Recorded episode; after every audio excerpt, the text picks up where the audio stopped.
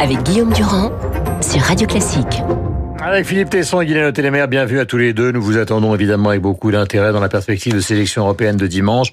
Mais je voudrais qu'on dise un mot de cette affaire euh, Vincent Lambert, car personnellement, je me confie, je ressens une gêne terrible euh, de me voir, de devoir me prononcer dans une affaire qui est une affaire d'éthique, de neurologie, de médecine, mais qui est aussi une sorte de déballage familial, Guylaine.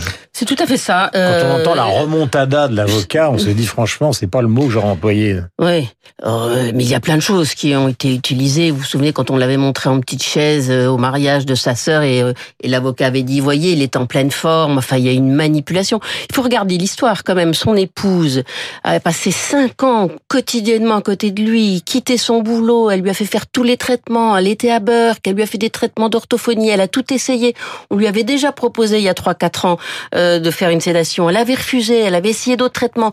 Et là, c'est le bout du bout du chemin. Et c'est quand même elle qui s'en est occupée. Les parents, ils venaient quatre fois par an. Ils n'ont hmm. pas vu euh, que ça n'évoluait pas. Et soi-disant, il fait des grimaces, il pleure.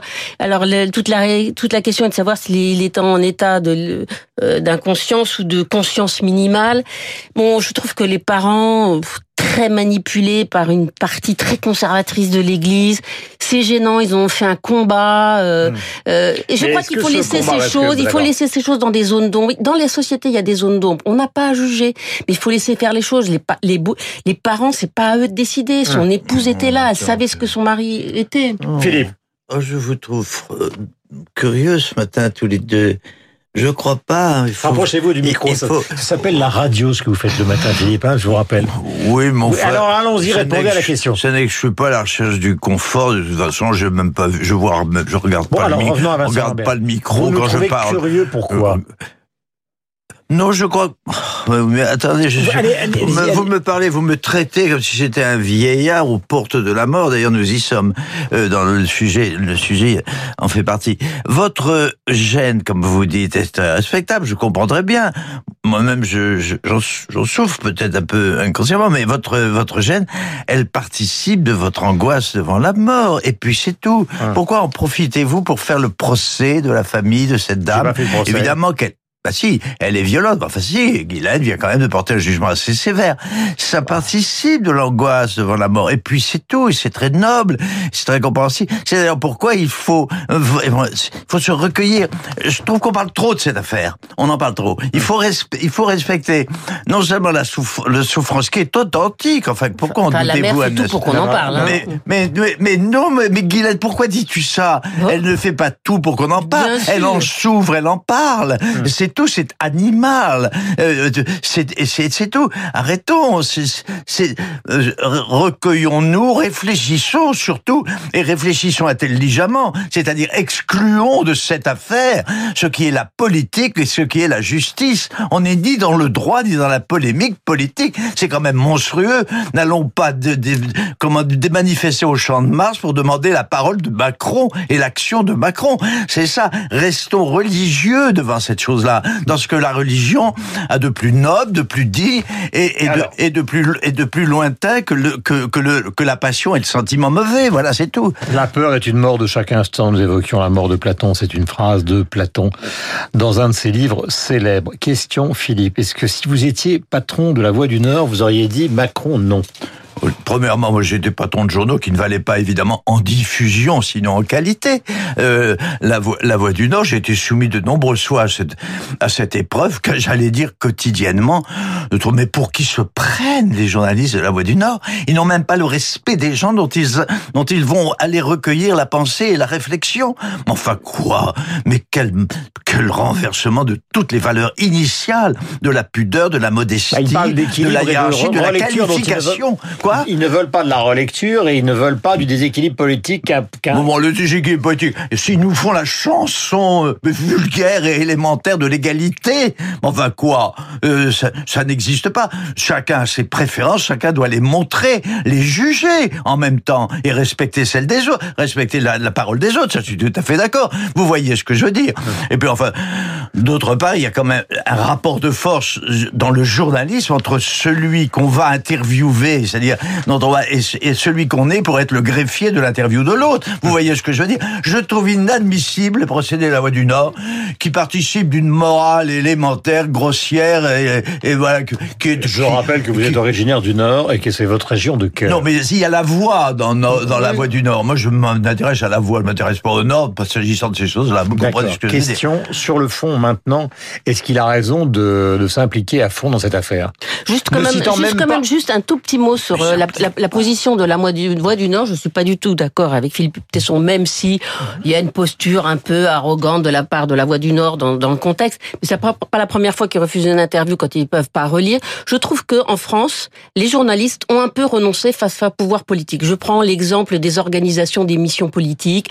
Euh, c'est la chaîne de télévision qui voilà, c'est la chaîne de télévision qui décide du lieu de la caméra, de l'intervieweur, de la couleur des chemises, etc. Et euh, et, et, on, on, on, a dérivé vers une relecture permanente. Alors ça passe par le ministère, puis Matignon, puis c'est renvoyé au ministère. Hmm. Et, et, bon, voilà, il y a un moment où il faut qu'on affirme aussi notre pouvoir face au pouvoir politique. Hmm. Voilà, ça c'était ma parenthèse. Maintenant, s'il a raison ou pas de s'impliquer personnellement, il n'a pas le choix. Euh, je suis tout à fait d'accord avec Guillaume Tabar tout à l'heure. Il y a un moment où quand vous voyez que vous êtes en train de passer en seconde position, eh ben vous sortez toutes vos forces et c'est une espèce de, de, de, de il tire la sonnette d'alarme des abstentionnistes en disant bon ben voilà, l'enjeu c'est quand même l'Europe de demain, c'est la France de demain. Voilà, allez voter. C'est vraiment sa dernière cartouche. Hmm. Euh, c'est autre chose. C'est plus le problème de la, c'est plus le problème de la voix du Nord. Non, mais ça, comme elle l'a dit, elle l'a dit, elle l'a dit. Oui.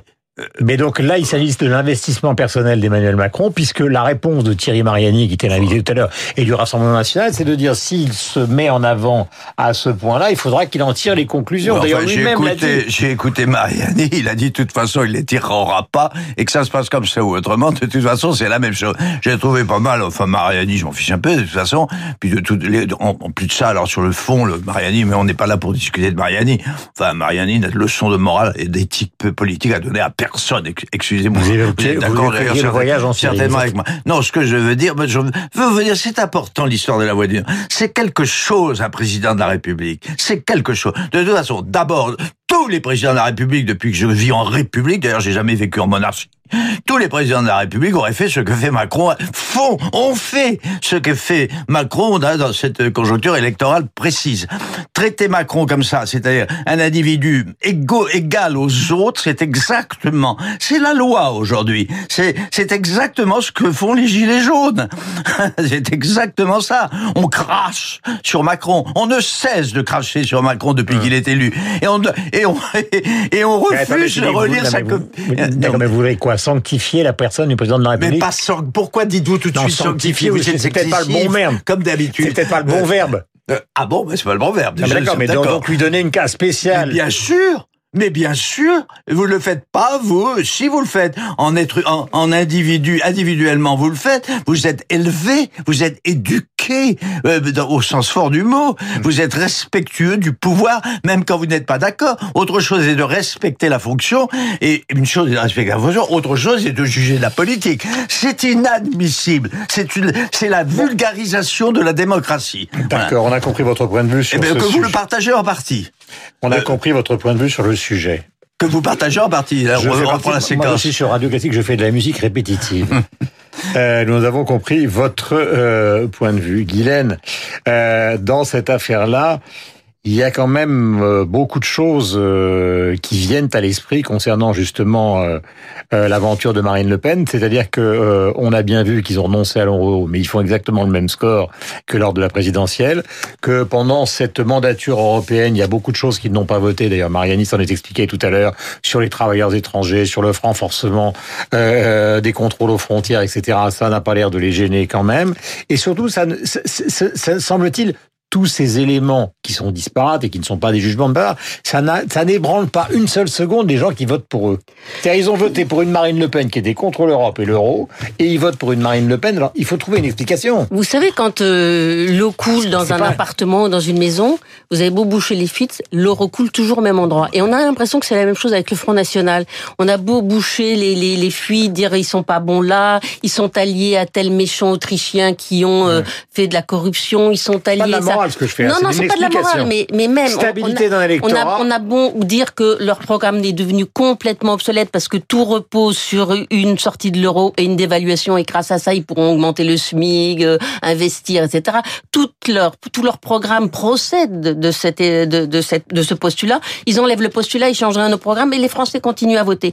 Mais ce que je veux dire, ce qui est encore plus désespérant, c'est que depuis le début de cette campagne, euh, on a une, euh, une élection à la proportionnelle, donc on pouvait se dire que des nouveaux personnages pouvaient arriver. Yann Brossa fait une excellente campagne, il va grappiller 0,5 points. Rien ne bouge, rien ne change parmi les nouveaux, aucun n'a vu une lisibilité. C'est l'encéphalogramme plat depuis le début de cette campagne. Alors ça veut dire quoi? C'est-à-dire où la politique euh, européenne n'intéresse pas du tout les Français, ou franchement le, le, le, système politique français est tellement bloqué que plus rien ne bouge. Et c'est assez désespérant désespérant parce hmm. qu'effectivement, on s'aperçoit que quels que soient les arguments, rien ne change. Hmm. Il y a une espèce de pulsion destructrice de la part bah, des ceux qui votent pour le, positif pour le, du négatif de l'élection d'Emmanuel Macron, c'est qu'une grande partie de la classe politique a été complètement décapitée parce qu'on se souvient des débats européens où le grand leader euh, s'engageait et ce n'est pas de ma part la moindre goût du passéisme. Aujourd'hui, effectivement, quand vous voyez Yann Brossard, Raphaël Glucksmann, Yannick Jadot, etc., etc., on n'a pas l'impression que c'est la politique de la France qui est en jeu. Mais enfin, vous découvrez aujourd'hui la crise que traverse depuis des années, des dizaines d'années, que traverse la politique en France, la démocratie et la morale. Vous le découvrez aujourd'hui. Non, vous faites semblant. Vous le savez, mais vous ne voulez pas trop le voir. Euh, et c'est tout. Mais c'est dommage que vous ne vouliez pas trop le Enfin, excusez-moi, c'est pas votre procès personnel à Dominem euh, que je fais ni à l'un ni à l'autre. Bon, c'est un procès collectif qui me navre et qui, et qui justifie la, la, véhémence, la véhémence parfois très injuste de, de mes propos politiques. La liste de Macron s'appelle Renaissance. Oui, alors. Le résultat de ce que vous nous dites, vous, c'est qu'au fond, ça a été la destruction de la classe politique, de la politique, voire même de la personne qui peut incarner. Donc c'est quand même très ambigu. Et, vous avez pensé un moment que Macron allait faire renaître une, une vigueur, une pureté, une exigence qui date des temps anciens où les mots avaient un sens et où la, où la valeur des sens était autre chose que Donc ce qu'elle est un cynique. Hein? Donc c'est un cynique. C'est une conquête du pouvoir classique par d'autres moyens et pour une autre Vous parlez de qui De Macron. On parlait de Le Pen, je vous ferai remarquer. Immédiatement, vous arrivez à, Macron, comme s'il y avait une comparaison qui justifie la campagne haineuse que les Républicains mènent contre lui. Non, je, je suis véhément parce que je suis passionné. Je suis passionné parce que j'aimais la vérité et la qualité démocratique. Ça vous est égal. Euh, enfin non, je vous le dis avec beaucoup de tendresse à l'un et l'autre. Mais enfin, il y a quand même une tolérance chez vous, une espèce de distance que vous prenez avec avec vos, vos comment dirais-je, votre religion ancienne c'est beau une religion, la politique. Mais quelle distance Guylaine, dernier mot. Mais oui, le cynisme, vous admettez. Vous J'admets de quoi Mais si, mais J'admets quoi J'ai rien admis. Ah bah, bah, non, j'ai rien à considéré ça froidement comme un, comme un phénomène tout à fait explicable et que tu bah, juges avec ton système de valeurs. Pas du tout. J'ai dit que ah. j'étais désillusionnée, que c'était très grave, que je voyais que la politique française était complètement euh, impossible de générer des dynamiques.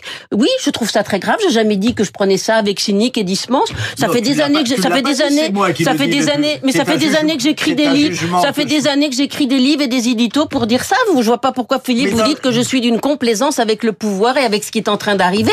Je ne vous permets pas de dire ça, Philippe. Je vous adore, mais je ne vous permets pas de me, me de me dire ça. Vous avez l'adoration un peu sévère. Moi, j'ai, j'ai, comment dirais-je, pas, pas du tout.